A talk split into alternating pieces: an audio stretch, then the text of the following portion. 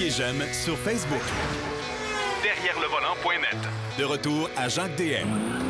Deuxième, deuxième portion de l'émission, ben, on va parler avec notre, notre grand golfeur. Ben oui, dans, dans l'équipe, on a un nouveau membre et euh, c'est un grand golfeur. C'est un gars bourré de talent, mais qui a aussi la passion des voitures et qui est capable d'exprimer euh, ce qu'il a pensé de, de, de, de son véhicule d'essai. Et c'est Daniel Melançon. Salut, mon cher Daniel.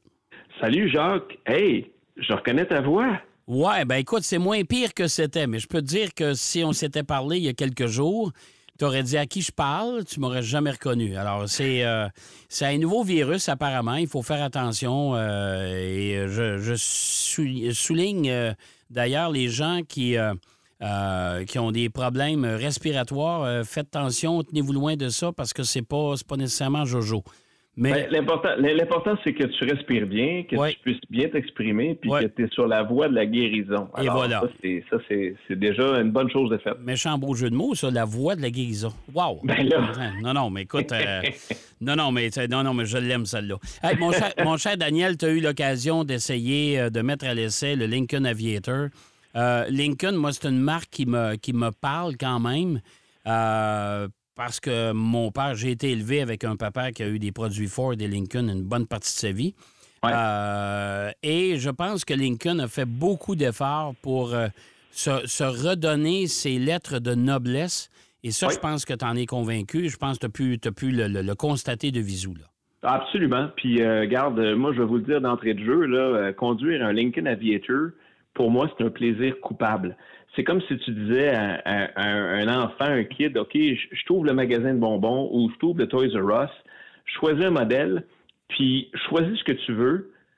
Puis, écoute, moi, là, c'est sûr que j'ai pas besoin d'envie de Lincoln Aviator pour mes besoins quotidiens Ouais. mais tu me parles de plaisir coupable.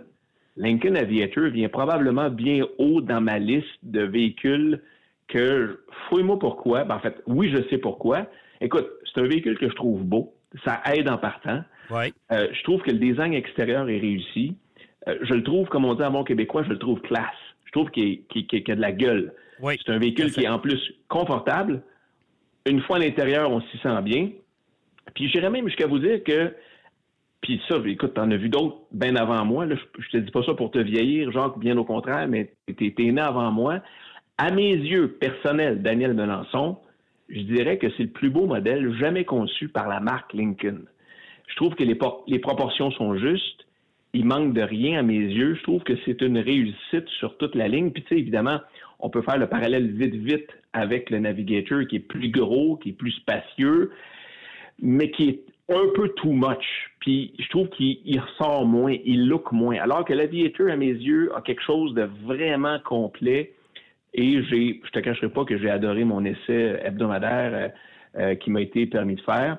Euh, tu sais, euh, j'ai essayé la version Grand Tourisme. Euh, la version Grand Tourisme, là, pour vous expliquer vite vite, là, c'est la version qui vient avec la motorisation hybride rechargeable, qui combine donc le V6 biturbo de 3 litres avec un moteur électrique. Ça veut dire que là, on parle là, d'un- d'une bête de quoi 2500 kilos, 2575 kilos pour être précis, qui génère 494 chevaux avec un couple de 630 livres-pieds de couple. Euh, c'est en masse puissant, bien honnêtement. C'est couplé à la base avec une transmission automatique de 10 vitesses et un rouage intégral de série.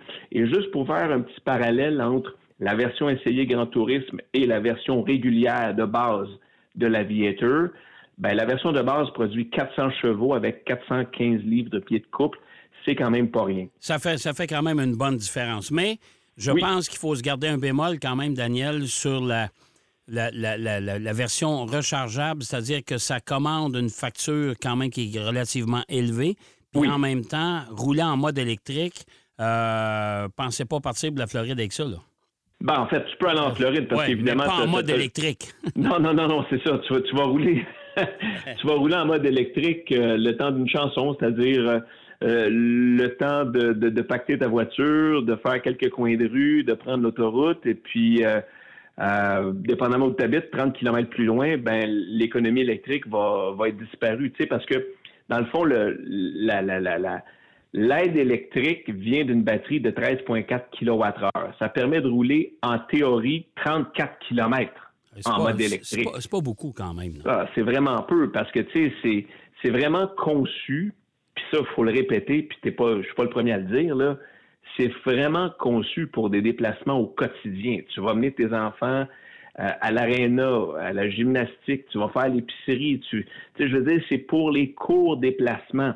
Puis quand tu y penses, tu dis, OK, oui, ça nous permet d'éviter des courts déplacements. Est-ce que oui, mes courts déplacements font partie de la majorité de mes déplacements hebdomadaires, mensuels?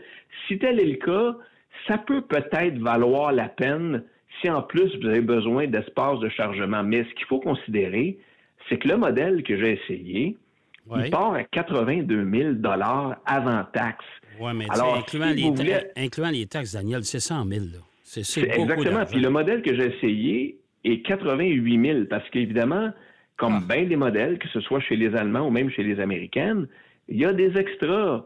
Puis ce modèle-là, c'est 88 000 avant taxe. Alors, pour aller chercher un 30 km d'autonomie électrique parce que tu peux te recharger, je veux dire, pour sauver ce que tu investis en plus, il faut probablement que tu dises, ben, mon véhicule, si je fais 20 000 km par année, par exemple, ben, il va falloir que je le roule pendant 10 ans pour amortir le coût supplémentaire déboursé. Fait que, c'est un, c'est un pensez-y bien. Puis ça, encore une fois, je, le mets dans mes négatifs. encore faut-il que la personne qui nous écoute à la maison se dise, ben ouais, mais moi, ça convient exactement à ce que je veux. Parce que, pour vrai, l'Aviator 2022, euh, et, c'est pas un véhicule parfait, mais il correspond pour bien des amateurs, moi le premier, à un habitacle qui est non seulement réputé pour son silence, mais c'est doté d'une super belle qualité de finition. Ah oui, euh, les, tu, en as vu autant que moi, les choix de cuir, les garnitures, euh, c'est moderne, c'est distingué. Euh, la position de conduite, c'est irréprochable. Écoute, il y a tellement d'options de réglage des bancs que je veux dire, c'est juste parfait. Puis il y a un bel espace de rangement entre les deux bancs à l'avant. Alors ça, pour moi, c'est bien réussi. Euh, et ce qui attire aussi mon attention à travers les essais qu'on fait de façon régulière, c'est euh, le tableau de bord. Il n'y a pas trop de boutons. C'est simple. Il n'y en a pas trop non plus sur le volant. On se retrouve rapidement. Il n'y a pas de doublons inutiles qu'on retrouve parfois dans certains modèles. Alors, tu sais, pour moi, ça, ça va super bien. L'Aviator, pour juste le rappeler, c'est le deuxième plus gros modèle chez Lincoln. Euh, le Navigator est le plus gros, mais tout comme le Navigator, l'Aviator compte trois rangées de sièges.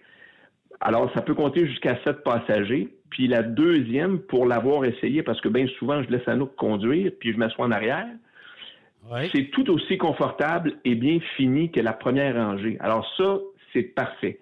Par contre, si on veut explorer ce que j'appelle la portion arrière, mon banc des punitions, disons que c'est un peu plus exigu.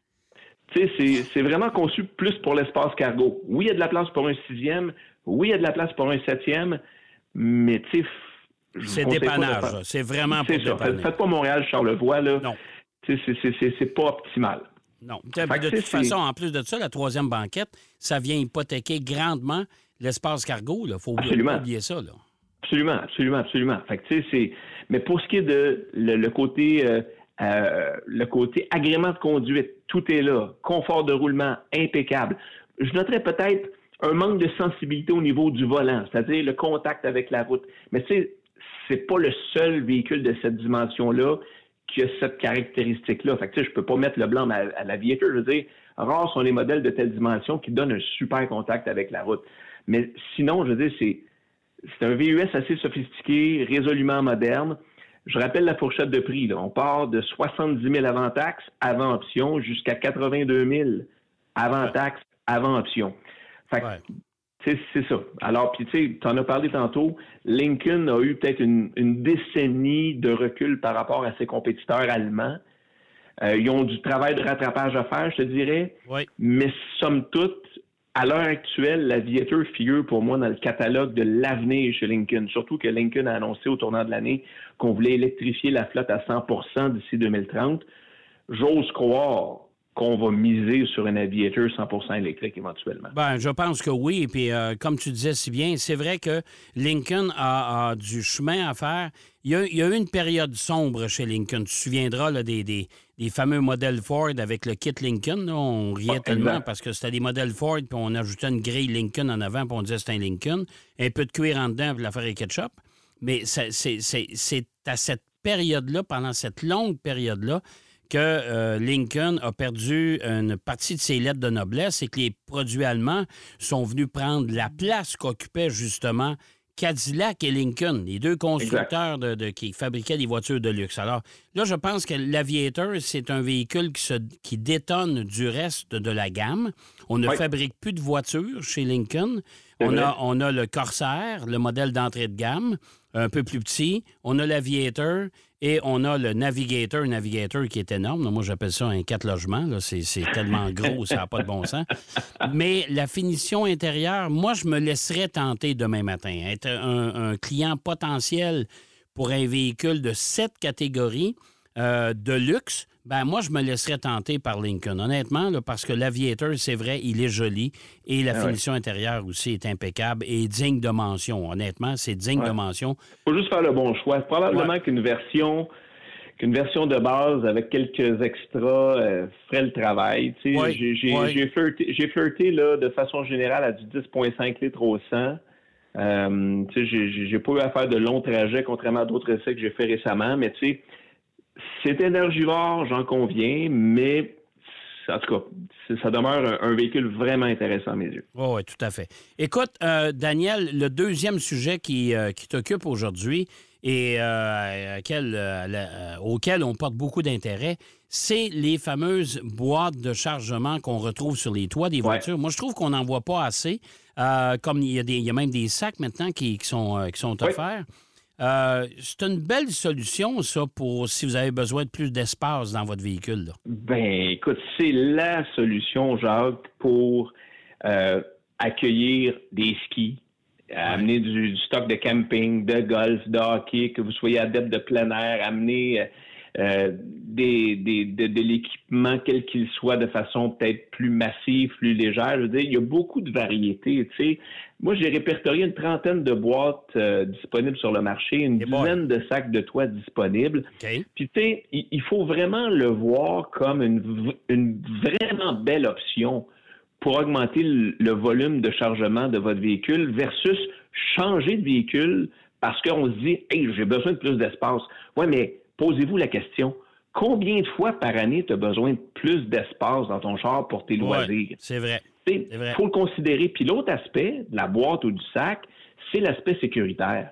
Parce que pour avoir consulté différents sites, puis où on, nous présente des, crash tests avec des dummies, avec des skis à l'intérieur de l'habitacle ou des objets lourds à l'intérieur de l'habitacle qui ne sont pas sécuritaires en cas d'urgence, en cas de freinage, en cas d'accident, qui mettent aussi votre vie en péril c'est important d'avoir quelque chose sur le toit quand on transporte quelque chose de lourd et de pesant. Question d'assurer la sécurité des gens à bord. Et, tu sais, je regardais ça vite, vite, là. Il faut, dans les différents critères de sélection, il faut regarder d'abord la compatibilité avec votre voiture.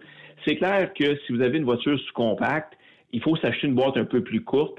Euh, avoir un, choix plus grand si vous possédez, par exemple, euh, une berline ou un VUS intermédiaire, ça c'est sûr. Euh, il y a beaucoup plus de choix pour ces, ces dix modèles-là. Euh, savoir aussi maintenant, est-ce qu'on veut un sac ou une boîte sur le toit? Il faut savoir que le sac a l'avantage de, de, se fixer rapidement, efficacement avec des sangles de crochet sous les cadres de porte. Par contre, le sac, ben, une utilisation beaucoup plus occasionnelle, peut-être plus restreinte. C'est plus des objets souples et légers qu'on peut y transporter. Puis le prix, ben, c'est sûr qu'il est avantageux pour le sac. on parle d'une facture de 60 à 300 dollars versus de 300 à 2000 dollars pour une boîte de toit.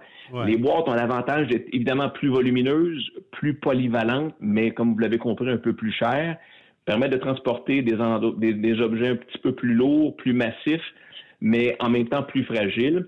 Puis évidemment, ben, ça prend aussi des barres, des adaptateurs en fonction de votre véhicule. Puis ça, évidemment, ça fait partie euh, des, coûts supplémentaires. Ben, moi, j'ai toujours dit, Daniel, moi qu'une boîte, une boîte de toit, là, ça nous permet d'avoir le volume de chargement d'un SUV sur une Corolla. Absolument. Absolument. Et, comme je disais tantôt, tu as l'aspect sécurité en plus. Oui. C'est que tu élimines toute forme de danger à l'intérieur de l'habitacle, de, l'habitacle, pardon, pendant que tu roules. S'il arrive un, freinage d'urgence puis que tes objets à l'intérieur sont pas attachés, ben t'es dans le chenoute. Ah, Alors que s'ils sont sur le toit de ton véhicule, ben garde, tu vas être correct, tu sais.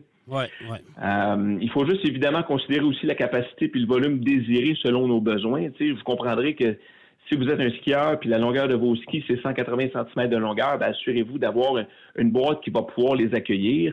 Puis aussi, ben, connaître la limite de poids maximal. Euh, ça va généralement de 30 à 80 kilos, là, mais c'est ça aussi, faut considérer. Euh, ce qui est hyper important à mes yeux aussi, c'est le dispositif de verrouillage parce que bien souvent, on va traîner des objets de valeur dans nos boîtes de toit. Assurez-vous au moins d'avoir une barrure qui vient du côté passager. Oui. Parce qu'advenant... non, mais non, mais pour vrai, là, mettons, vous vous arrêtez sur l'accotement, puis il faut accéder rapidement à la boîte de toit. Ben, si vous avez une barrure du côté passager, ben vous vous mettez vous-même en sécurité. Vous ouvrirez pas parce qu'on s'entend que le rangement est à droite, là, l'accotement est à droite. On se range pas à gauche comme à quelque, à quelque place aux États-Unis. On se range à droite. Fait que si votre rangement, votre votre lock, votre loquet est du côté droit, du côté passager, vous allez vous mettre en sécurité. Exactement. Hein? Exactement. Écoute. Il, y a le côté, juste rapidement, en terminant, la durabilité. Évidemment, une boîte de toit va durer beaucoup plus longtemps euh, que, des sacs. Euh, les boîtes sont généralement en, espèce de plastique ABS, en résine. Ça peut durer 10 à 15 ans facile, pas beaucoup d'infiltration d'eau. Puis, ben, il faut connaître aussi la, vitesse, euh, la, limite de vitesse que les sacs ou les boîtes peuvent permettre. Évidemment, au Québec, actuellement, c'est 100 km h sur les autoroutes.